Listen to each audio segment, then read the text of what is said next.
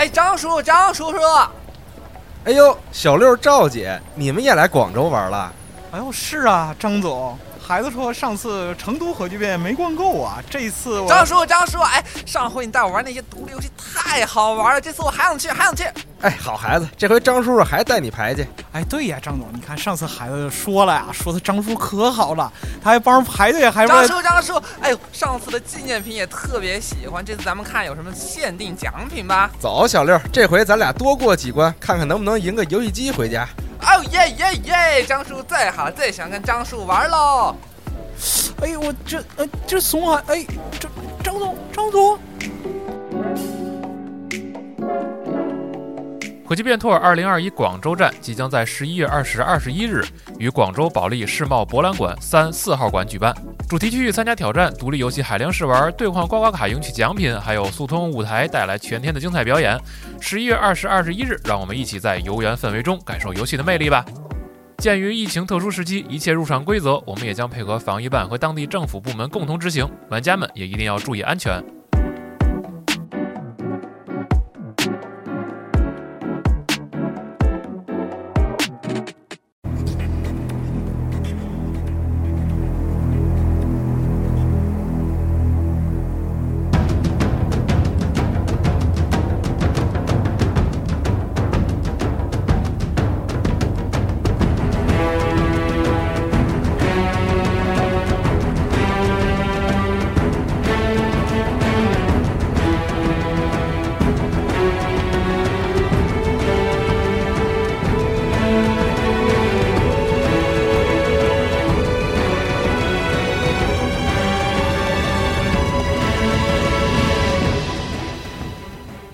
Hello，大家好，欢迎收听一期非常突然的、不太正式的小小的电台啊！啊，我是 Win。大家好，我是 Brian。哎，好久没来了，来录一个特别奇怪的、突然的、神秘的小电台。对，就是感谢这个微软提供的试玩机会啊！我们通过 Xbox Inside 提前玩到了《光环无限》的战役。对，然后我们今天这个电台就是想跟大家聊一下这个战役前面四个主线关卡，以及第一批开放世界内容整体体验嘛，应该对，算是一个小小的感受。其实也不会说太多评论之类的，我们只会介绍一下我们看到的一些新东西。对对，简单复述一下我们大概玩到了什么东西。对，但是可能多少会涉及到一点点的剧透。我觉得不能算剧透吧，就是大概对这个游戏这个新鲜感的透露吧，应该是剧情我们应应该不会说太多，大概可能会集中在这个呃我们之前已经在预告片里看到的内容，大概聊一聊。而且想剧透我们也没办法剧透，我们现在都连剧情都没看懂呢。对对对，一是看不懂，另外就是确实还没打完。是，那就先开始吧，从从画面开始说。我觉得可以先提一点，就是说这次的这个呃语言的问题。语啊，对，因为这次这个呃，其实还是有这个简体中文和繁体中文的这个选项，但是跟之前不一样，因为之前是跟系统走的，嗯嗯，这次其实是可以在游戏里边进行选择，对，然后但是选择的话可能需要重启一下。啊，另外有一个点就是，其实这次还是有这个繁体中文，呃，就是这说这个普通话的配音，对，然后它应该是根据那个繁体中文的文本去做的这个呃对白，所以可能会如果你调成简体中文的话，可能会在这个。呃，观感上可能会稍微差一点，但是很多人可能也听不太习惯这个反弯弯的这个配音。反正大家取舍吧，可能你选一个简体中文配一个英文字幕，或者是繁体中文配一个呃中文语音，可能会更舒服一点。对，然后他士官长的配音没变，但是其他都是新角色，所以没也不好评价配的好不好。士官长那个都是新角色啊啊，还是有一些老角色。对。啊，反正士官长那个配的就非常好，嗯，还是他嘛，对对对，还是那感觉。然后还有就是我们这个试玩版本是可以，它是有一个选项说是性能模式还是画质，对画质模式被锁死了，对不让选，我们只能玩那个画质模式，会有掉帧情况，但是那个掉帧情况，呃，待会儿在画面这部分可以详细说一下。然后就是另外这个版本应该不是一个就是最终的一个。所以 Go 的那个版本，它应该也是一个中期的一个什么版本，所以它可能会有一些技术问题，在正式版中可能会不存在，也可能会像二零七七那样，测试版很好，但是正式版就黄了，这种情况 也不一定啊。只是我们依照现在这个版本来聊，我们只能说我们看到的东西嘛。对对对对对。好，那么就先从画面开始说。好的，好的，好的。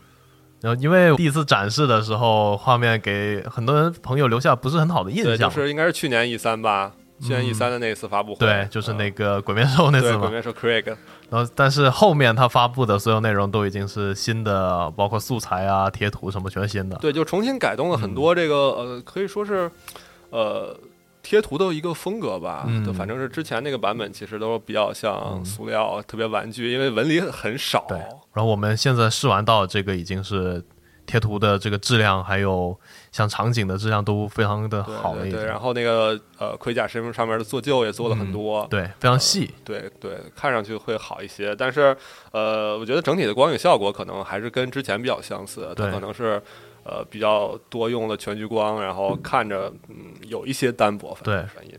然后还有，我觉得我自己觉得非常奇怪，就是它会出现，就是三个或者两个不同的人物互相之间动作帧数不一样的一个情况。呃，这个问题倒是呃，在五代的时候，其实那个远景的呃怪物的帧数就是要比其他人要低的，但是这次这个动画里边出现这个问题，可能我觉得是一个未完成的一个情况。对，像是那个 Weapon 和对和士官长聊天，然后两个人在用不同的帧数运动，对对，有点怪，有点怪。但是我觉得这个可能正式版中会好啊，我们只是希望希望有这个问题。对然后另外，其实刚才提到这个之前出现的那个鬼面兽，然后鬼面兽的发型其实也做了这个很大幅的更改，之前都是光头，现在就是留了很多胡子和头发。对，然后有的光头就把头盔一戴，然后，就看不到了。还好，对，其实也还好，因为之前其实之前那个也是比较突然的那么一个呃，一拳敲掉了鬼面兽的头盔，然后露出了那张脸，对，被大家截到了，所以就特别逗。然后其实这些，嗯，还有就是像那个加载速度，我觉得你你之前好像说过挺好的，是吗？加载速度怎么说呢？因为那个大地图加载速度可能在十秒、十几秒的样子，那这一般好像是，然后突然间有有一两次会非常长，对，有有几次会变慢，但是整体来讲的话，进入大地图大概就是十几秒、二十秒的情况，就是在 S 叉 S 叉的固态上边大概是这么一个水平。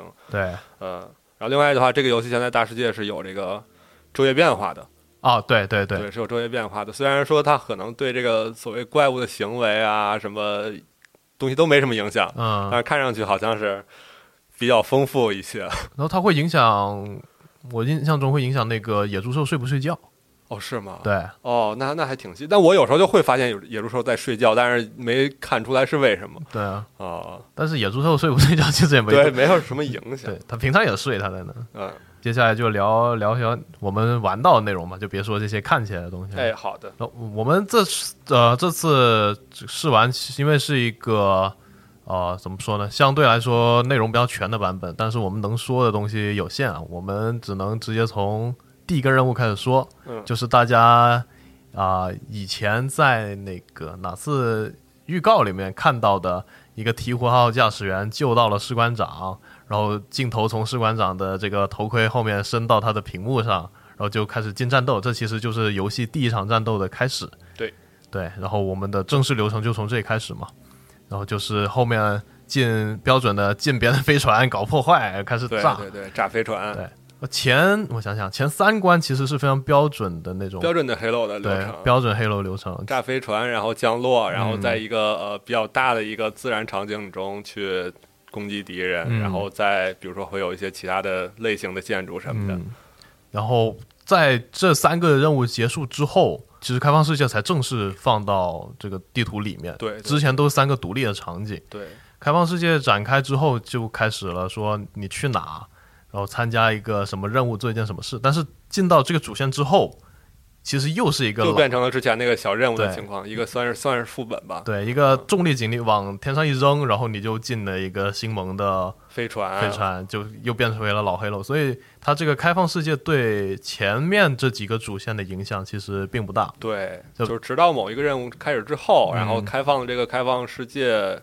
算是支线任务之后嗯。才可以进行这部分内容，然后其实进行的方式，呃，也是我这么说吧，其实之前的 Halo 的任务其实是那种单纯的关卡制，你可以在十关里边选择任意一关你想进的关卡，嗯。然后从主界面读到任务里边，嗯。然后现在其实是把这些大任务都放在了大地图上，嗯。然后，呃，当你完成一个任务之后，你又会返到大地图里，然后给你解锁下一个主任务的嗯目标点，嗯，然后在你进就是移动到下一个目标点的过程中，会有很多的分支的任务，嗯，然后供供玩家游玩儿，然后这些地儿呢可能会有一些占领地方据点啊，对对，然后击杀特殊目标。一些东西啊，对。对，然后可能会有一些特殊的奖励，嗯，解锁一些呃特殊武器，然后加一些勇气值。对，对，勇气值这个东西其实可以说一下，对对这是是这次新加的一个东西。是它是跟你你的开放世界关卡相结合的一个内容，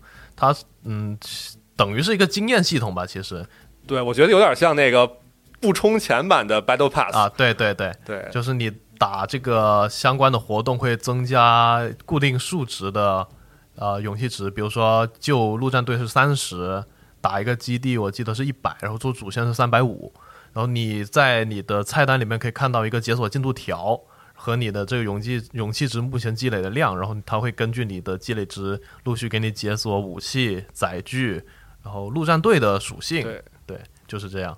然后大家在那个他的演示里面看到过的呼叫载具那个环节，其实是我们攻占了前哨基地吧？我觉得是。对对对，就算是据点吧。对你攻占的对应的前哨基地之后，会解锁快速移动和这个补给嘛？对然后补给里面就包括武器召唤柜和这个载具召唤柜，嗯，就是这样一个等于是新加的开放世界内容吧。对，然后另外的话，那个解锁的这个占领据点之后，会给你标记出来周围一片区域的其他的分支任务。嗯，啊，有点像那个海之息的某个塔对被解锁了之后开的样子，开视野，但是你不解锁的话，你去到当地也可以 也会直接触发，对。嗯然后是勇气值，可能我觉得影响最大的其实是解锁载具，对因为地图特别大嘛，嗯你你想要去探索一些比较远的地方，可能嗯有一个，比如飞行载具，嗯可能是一个比较好的选择。如果纯靠腿的话，其实还是挺漫长的那对个过程。我们刚刚说是它开放世界对主线关卡本身影响不大，但是你去主线的这个环节是需要在地图上走的。对，然后有一些，比如说几个地点互相之间隔了一千米、两千米，那你有个黄蜂号和你走的去是两个概念，对对对就是这样。然后我们目前看到的呃大地图上的内容，其实种类也不是说特别多，它没有那种什么支线任务或者说呃对话那种 RPG 内容，它只是去到一个点，然后变成了就打一座塔，去哪儿杀几只？对，它也不是去哪杀几只，它对你它就是去到那里，然后你就进入了以前老光环的那种一个广场或者一个平台这样一个，对。他他其实就是把以前那个主线里面的一些东西拆出来，做了一些新的内容给你，然后拼在了一个大地图上而已。是的，是的，嗯是的，是的。但是我觉得比较比较怪的一点是我刚刚你也说了，你我们以前玩光环是可以选关卡的，对，就可以重复游玩。但是这次我试了一下，啊、因为它整个大地图开放之前的关卡是在宇宙里面，嗯，所以我去到它地图上标的位置的时候，我发现我不能回那关卡。不能回之前已经打过的关卡啊。然后它地图上虽然有标这个地方，然后也有标说你有多少东西没收集在这里面，但是我没办法回去。我不知道是不是需要飞行载具，或者说需要进度解锁。也不知道是不是需要通关。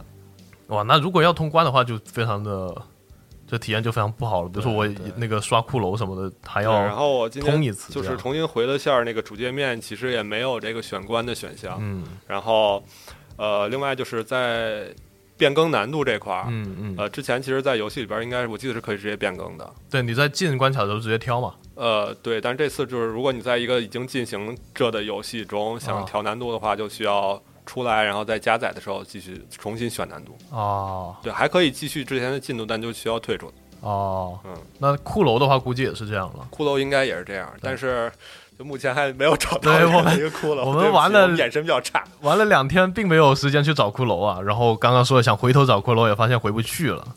对，然后说到骷髅这儿，其实可以提一下，就是其他的一些这个收集品。嗯嗯，对嗯，就是说现在这个游戏里边其实有几种收集品吧，骷髅是一种，骷髅就是我们之前在光环里头遇到的一些，其实是可以修改一些特定属性的一些，算是修改器吧。对，然后开启骷髅之后，可能会比如说你爆了野野猪射野猪射的头。头，它会给你放烟花，对。然后比如说会有怪物增强的骷髅，然后会有削减自己弹药数的骷髅，对对，呃，骷髅是一方面，然后另外就是有些呃游戏中不同种族呃势力留下的音频文件。嗯，对，这些东西呢，可以说是游戏的一个算是前情提要或者是类似的东西吧，给您介绍一部分游戏里头没有直接展现的剧情。对，因为这次游戏的这个呃。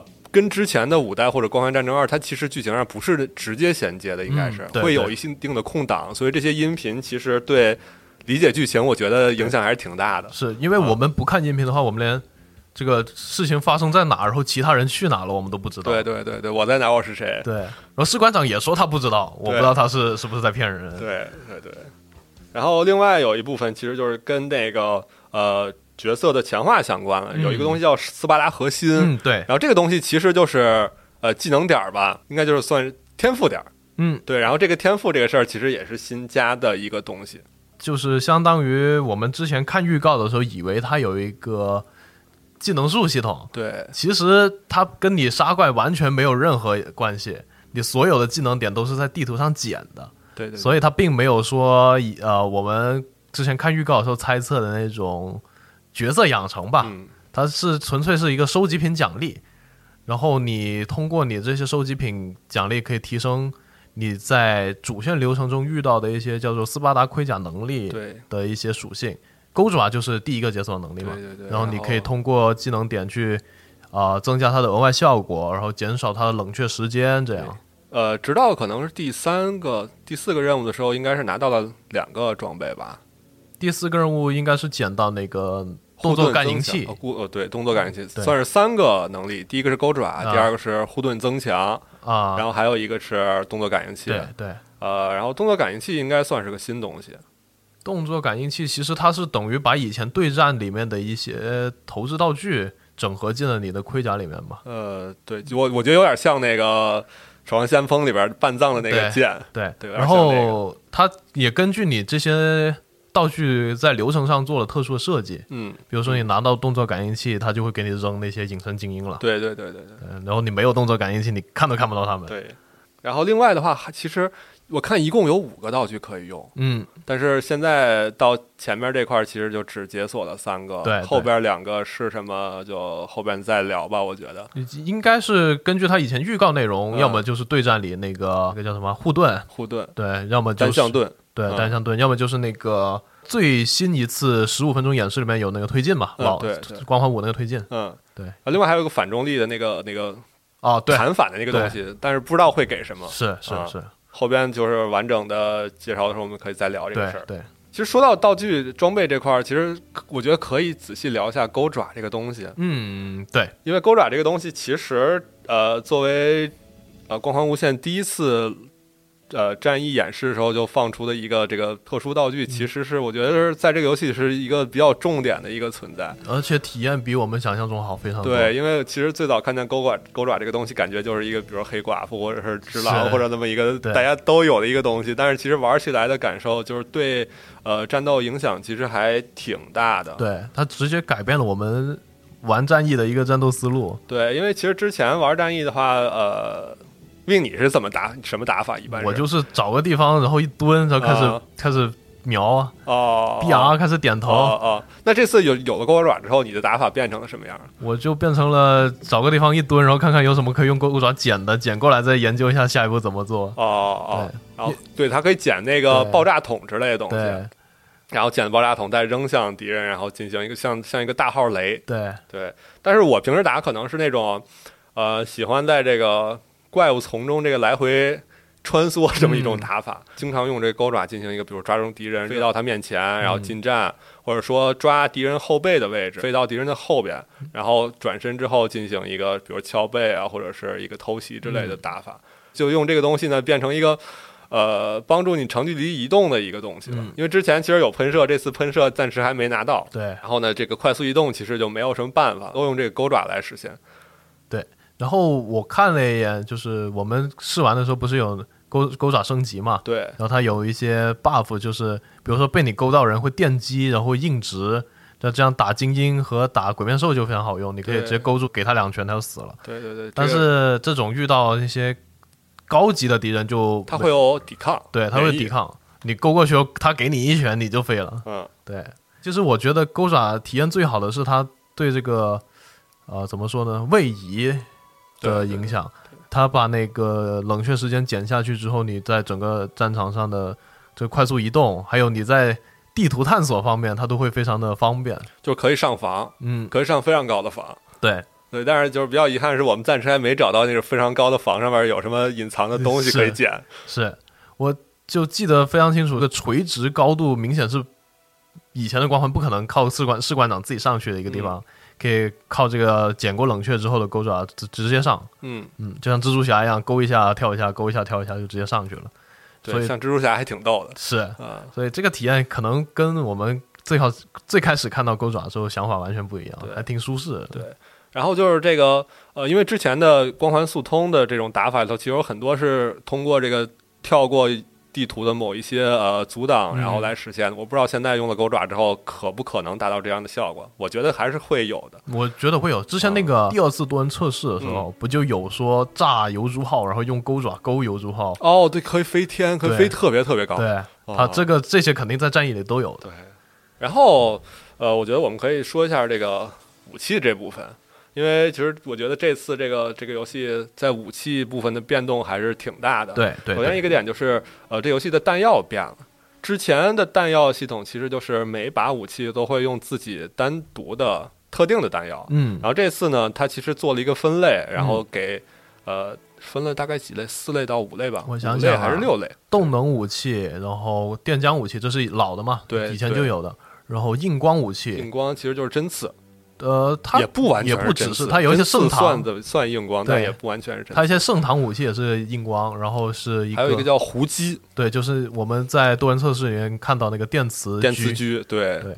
然后特殊特殊弹药这个就比较少，叫能量弹药嘛，呃，就是火箭算是重武器，火箭筒、大狙这些。对，嗯。然后现在就是呃，玩家可以就是你当你使用这个同类型武器的时候，其实就可以。呃，怎么说呢？吃那个对应类型的那个弹药桶，对，它会在场地里面摆一个像跟补给箱对自动贩卖机一样的东西，你就过去互动，然后你身上对应种类的那个弹药就会补充完。对，但是我记得有个点应该是，比如说你用了一个呃电浆手枪和一个电浆卡宾枪，那他们两个虽然是同类型弹药，但是你没法通过捡一个电浆手枪来补充你电浆卡宾枪的弹药。对，我记得是不能这样做的，但只能，但是可以通过那个呃补给桶来实现这个事儿。而且现在电浆武器是可以捡子弹了。对对对对，之前只能换枪，现在可以捡子弹。它现在好像所有的武器都可以捡子弹。哦，我记得好像光剑都可以。对对，你光剑可以通过靠近地上光剑补充它的能力。嗯嗯。然后以前电浆武器你是我记得只能换枪嘛，刚刚换枪。对。然后现在你可以拿一个电浆步枪靠近另外一把电浆步枪吸它的子弹，对，把它的子弹给吸回来。然后我觉得可以说一下这个这几种武器的这个呃功能性上有什么变化吧，因为之前其实呃武器类型比较少嘛，其实就是人人类武器、星盟武器，然后。呃，先行者，然后还有鬼面，鬼面其实就是跟人类武器可能性能差不太多。嗯，呃，星盟的话主要电浆为主嘛，大部分也是比如蓄力破甲这样的。然后这次其实呃算是新加了一个叫呃电磁胡姬，对胡姬，胡姬这个属性比较特殊，它好像是那种比如说是穿甲直接对呃。角色的那个 HP 进行一些杀伤的一种武器，对，直接打血，然后它会有一个闪电链这样一个，对对，有个闪电链的效果特别逗，就是当你打到一一个人的话，都他周围的同伴也会受伤。对。然后它会有一个硬直，如果它这个怪吃硬直的话，它会有个非常长时间的硬直麻痹效果。对，嗯，然后它打载具直接会对里面的人进行伤害。对，而且也让也会让载具瘫痪。经常会，比如说你开到路上想跑，嗯，然后就被直接钉在路上。对对对对。然后你人也在掉血，特别吓人。还有就是这次它提供的武器非常多。对，所有到处都可以捡。对你感觉目光所及，起码每一个战斗场景都会有一个武器补给点给你，而且武器类型都是特别丰富的。嗯，之前可能就是某一段就是这些枪，现在好像是所有枪都会在所有地儿出现。是，嗯，什么那个鬼面兽拿着人类喷，对对，然后就会有会会有这种非常奇怪的场景。哦，还有一个就是我们刚刚提到的对应的弹药啊，它都有一个对应的爆炸物。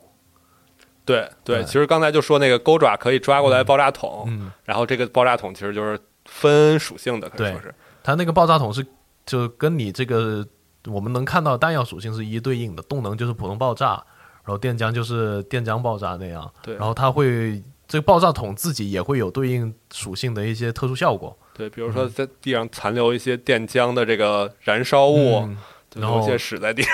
是，然后就会高速破甲这样。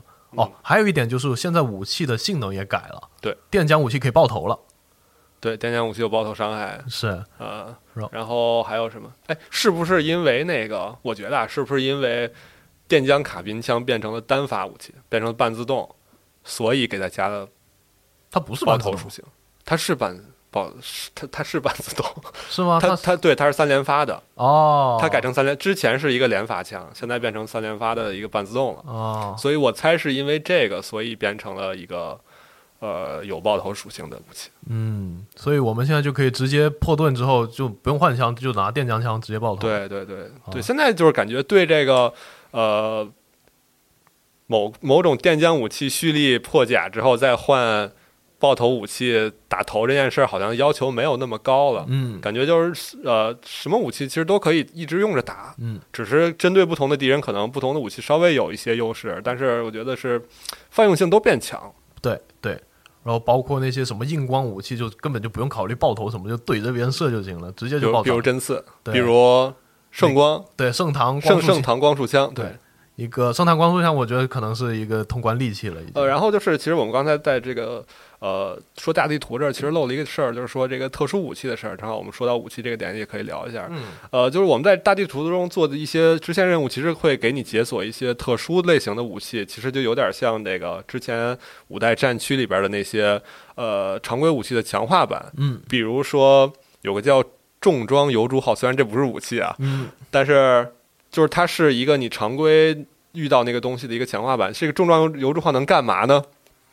能装兵哥哥，对能装很多的兵哥哥，对，就特别逗。他是我想想啊，算上士官长一共能载六个人。对对对，特别多人。然后现在这个呃陆战队士兵又好像比之前变强了，嗯，对，所以就还比较好用的。但是我刚刚回去看了一眼，发啊现游戏有一个专门的提示，啊、说陆战队一般打不过比野猪比野猪兽强的敌人。哦，是吗？对但是他们死的没有那么快了。是是，啊，我觉得还挺好的，因为看着人特别多，嗯，啊，不再那么孤单了。虽然他们也没什么用，确实。对，但他可能这些陆战队最主要的作用是你用载具运着他们去打那些小的据点，开放世界里面的一些小据点，然后帮你打。嗯是对是。然后另外就是还会有一些呃，比如说强化的手枪、嗯弓箭，嗯，然后还有那个强化的针刺枪那些，对对对对对对，这些这些武器的其实使用机制是，也是一个等于是开放世界任务吧。然后它嗯会在地图上标给你是一个特殊的 BOSS 敌人嗯啊。其实等一下可以说一下 BOSS 嗯，然后就是一个 BOSS 敌人，然后你到他的辖区之后把他杀了，然后你就会在地图里面看到他管理的那个对应的特殊武器。对，然后你宝箱吧，可以说是。对对对，然后你就可以捡到这个，然后就在你所有能召唤武器的地方就可以选择它，对选择它。嗯，我觉得而且好像没什么召，我感觉这召唤成本。对召唤载具、召唤武器没有任何的成本。对我之前还想能不能就像 I Need a Tank 那样，啊一直召唤坦克下来，然后把，比如把敌人打砸死或者怎么着，或者召唤无限多的这个陆战队暴兵，但是感觉应该会有一个部署上限，或者会刷新，你每召唤一次就会把嗯前面的刷掉。回头可以试试。是，嗯，回头会把机器搞坏。把机器搞坏就不要了。对，然后另外其实就是我们之前遇到一个事儿比较逗，就是在这个呃支线任务里边有一个目标叫狂暴野猪兽，是，就狂暴野猪兽。然后我们一开始纳闷这个野猪兽能有多狂暴，对然后去了之后发现还是一枪爆头，哎，不过它有甲，就破甲之后还是一枪，我甚至不知道那个是不是他，我只是扔了两颗雷，然后他提示我任务完成。总之就是不知道狂暴在哪儿了。对，我不知道狂暴在哪。哦，还有一个，刚刚其实我们又是只跳过了，没有说是这代加了很多打 BOSS 的环节。这个 BOSS 呢，其实就是呃有一个特别明显特征，就是头上顶一血条，是有盾条有血条，有盾条有血条，虽然看着很那个，很像粗糙的网游什么东西，但是我觉得其实把那个血条去掉，跟之前没什么太大的差别，就是在它的这个性能上没有跟之前有太大的差别。它有特殊装备，然后有对话，呃呃，对对对对对对对，我就是说打起来的感觉上，其实还是跟之前那些特殊敌人可能差不太多。嗯但是他那个 BOSS 的那个呃那个护甲，嗯，好像是不回复的，哦，回的回的，回是吗？是还是根据时间回吗？是是根据时间回的，我是专门试过。嗯，然后他只是就是我们平常打 BOSS 会持续不断给他伤害嘛，对看起来他没回多少，其实他是那个护甲会跟士官长一样会回复。哦，好好，然后这些 BOSS 打完是没有什么奖励，它是一个主线 BOSS，打完就是过了。对，它不会跟你的那个所谓角色养成有任何关系不，会掉金装。对，也不会掉技能点，什么都不会掉，它只会告诉你你的门可以开了。感觉还是掉点好，是不是？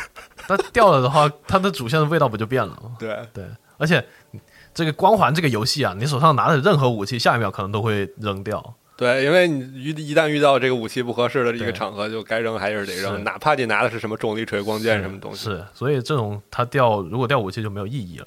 对，嗯，哎，其实刚才说到特殊武器这个点，其实我们可以预见后边有一个东西，就是那个呃超级庆典，就是其实在之前特别受欢迎的一个、呃呃算是对战模式吧，嗯应该就会有，因为它特殊武器的存在，所以那个东西应该是会有的。对，嗯，哦，还有一个收集品，对我们第一次见到的时候就吐槽过，你在单人战役里面会遇到一个叫做雷神之锤装甲库的一个对对对对对对对，一个东西。我们第一次以为我靠，士官长的装甲可以升级，然后去到之后点开一看，发现它是给你解锁在多人模式用的饰品。对多人皮肤，对，对，它但是但是这儿特别特别烦，就是好像多人应该是另外一个游戏吧，可以说是。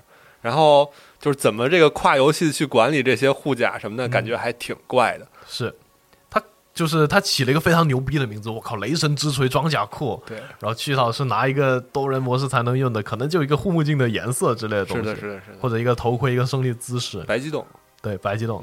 然后后来就懒得去收集那个东西了。所以其实讲这么多，就是想告诉大家，它这个开放世界啊，并没有改变光环的本质，它只是等于是在以前的基础上增加了一些呃新的，然后有意思的内容吧，可以说是。对，其实是体验变丰富。对，体验变丰富了。但是我们两个玩了两天之后，真正担心的是它本来应该做好的主线关卡设计。对，能不能做好呢？对，因为其实哎，我想想应该应该能说，因为这是前前面任务的内容。嗯，它有非常多一个房间，然后两个互动台，告诉你说要拿两个两把钥匙，两把钥匙，对，啊拿两把钥匙，然后你开始找钥匙。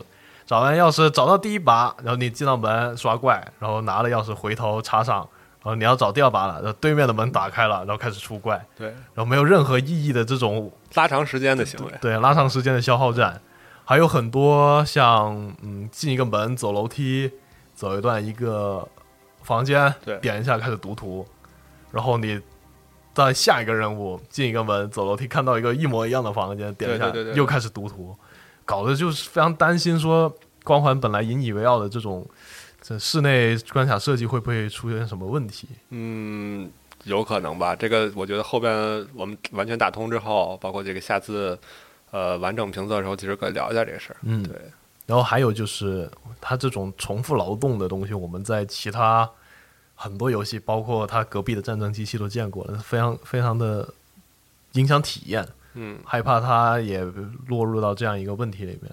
对。但是怎么说呢？因为今年这个呃，其他的几个射击游戏也不好过，对对，所以，哎，看吧。对，看吧。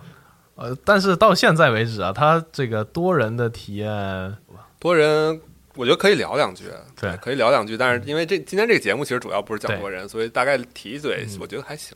我觉得对这次多人前面我们打两次测测那个测试，嗯，感觉它多人做的没有任何问题对，但是我觉得惊喜不够。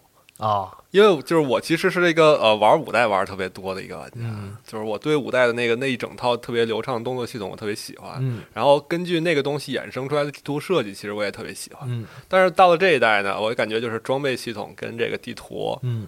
有一点点脱节，嗯，对，它地图做了很多高低差，嗯但是呢，你装备又不能让你在这些高低差上进行一个特别轻巧的移动嘛，特别简单的移动，所以这高度高低差经常就是一个大悬崖，你跳下去就跳下去了，嗯你上不来，回不来，经常会有这种情况。然后另外就是因为呃，装备在多人里边其实是一个消耗品，是它只有几次，比如说钩爪可能能用三次，嗯是这样一个东西。然后你还要去捡它，还要去找它。嗯，那你找到这个东西，能给你带来带来多大的这个？你不呃只是找它，你是要抢它，你是跟对队友是要抢，一起抢，所以说就是比如说我们有四个人，对两个人肯定是要抢重武器的，对一个人肯定是要去抢那个，比如说隐身或者护甲的，啊，剩下这一个人，我是捡一个喷子还是捡一钩爪？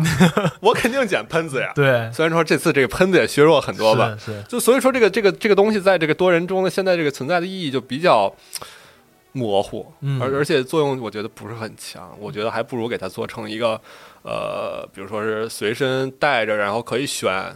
选类型的一个永久能力嗯可能会比较好，但是有一个问题就是，呃，在我这两天体验战役的过程中，我发现那钩爪呀，可能确实是有点强。如果做成一个呃一直能用的东西，可能会有一点点平衡性问题。对，因为但是因为它有升级这个点，其实嗯也还好。你给一个最弱的钩爪，可能也还行。因为它在战役里面所有道具是无限使用的，只有 CD 嘛。对对对，然后我们感受就是，如果这个东西一旦无限使用，那就还挺挺吓还人的，挺强的，还挺强的。你看见四个、四七个、八个斯巴达在天上飞来飞去，其实也挺吓人的。对。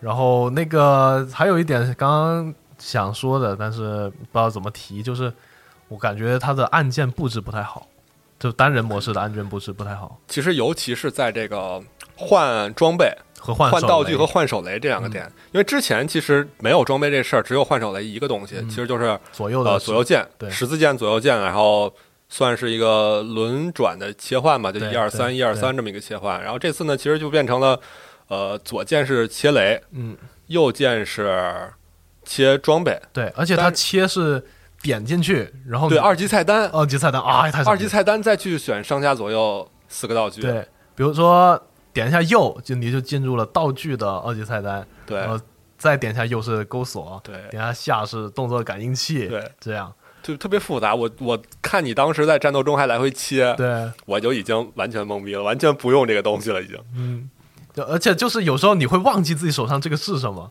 是。比如说你想用钩锁的时候，突然间打了一个动作感应器出去，对，它还不像武器轮盘那种，你摁呼出了之后，它在一个屏幕中心，你可以看到，然后对同时会给你一个呃，像是子弹时间那样一个减慢效果。现在这个就是完全没有，嗯。就只是在右下角的一个小界面上有一个切换的显示，嗯。其实就很难注意到。